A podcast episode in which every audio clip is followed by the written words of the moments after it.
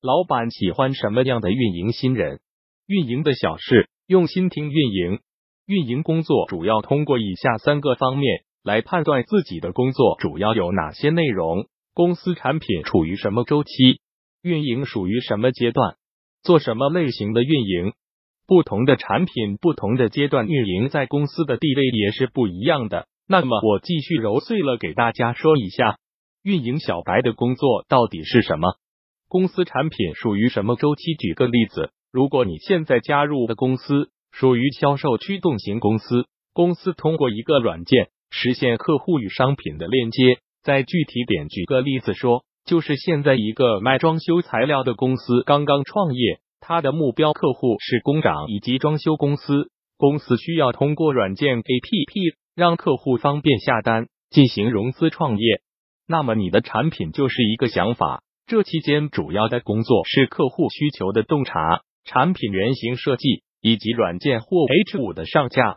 那么此时运营专员以及主管做的工作。主要是客户调研、竞争对手调研以及潜在客户信息的收集，以及 MVP 的测试，进行快速的产品迭代。运营属于什么阶段？举个例子，那么现在的所处的运营阶段是在刚刚开始，也是刚刚打地基的时候。公司最大的目标是活下来。如果是一位战略总监的话，这个时候最主要的工作应该是把公司所有的基础部分的。规则制定出来，以保证各个部门之间可以有效的衔接起来，以及客户需求的小范围测试，同时保证以后产品及规则的可迭代性。那么具体来讲，包括以下几个方面：整体的品牌 logo 和商标的注册，以及各大平台账号的注册；物流的规则，多个目的地怎么配送，起送价多少，时效性保证及承诺商品的规则。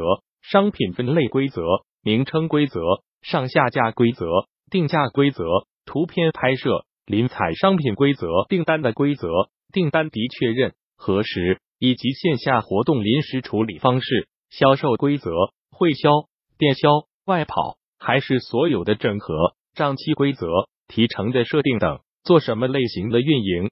举个例子，新媒体工作人员。应该给公司注册一个服务号，对接你们的 H 五。这个时候，你也应该到处去各个工地看看，主要平时看什么媒介，有没有什么社群，是不是能不能加入他们的社群，看看他们聊什么，根据他们聊的话题以及对材料的疑惑，设计出以后公众运营的话题计划。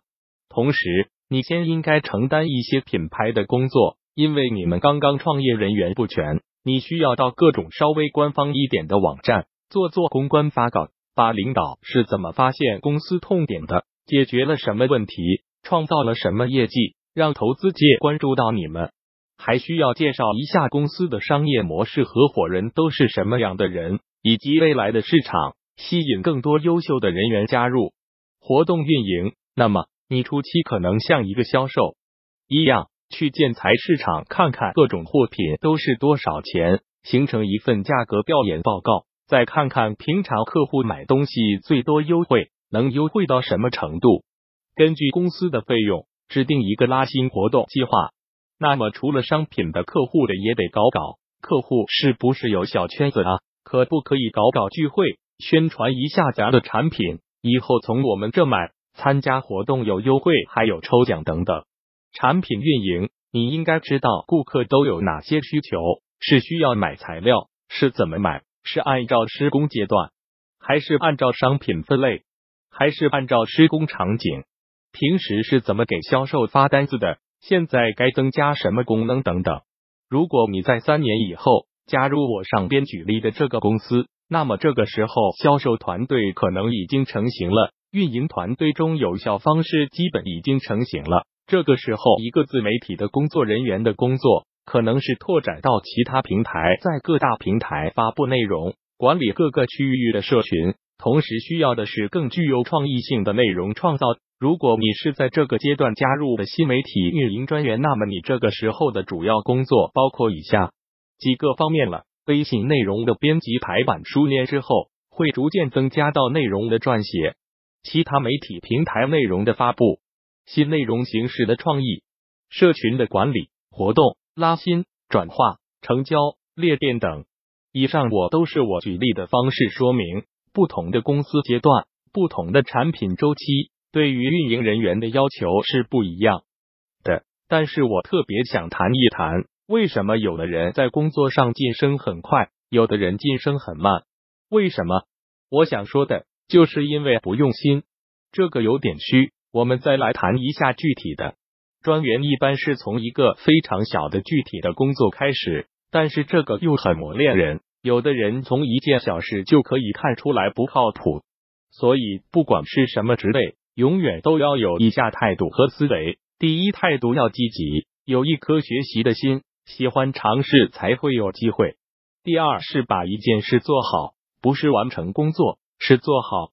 因为我带过太多的专员实习生，刚刚毕业，有的人胆子还小，不敢发问。对于一个上级来说，这个时候，我们也在找苗子，专门拿课堂理论对着干的，和人沟通不通畅的，不积极主动的，这些都是我们淘汰的对象。我们喜欢什么样的？喜欢积极主动的，喜欢安排一个活以后自己去找到行业最好的、比较好的模仿出来，还有一些想法将一讲很快能理解重新梳理一下很快又交出一份新的东西的人。这样的人我们能看到他的未来也愿意有这样的手下和兄弟并肩作战。更多精彩内容敬请关注公众号运营的小事互联网运营外包服务。www unit one six six top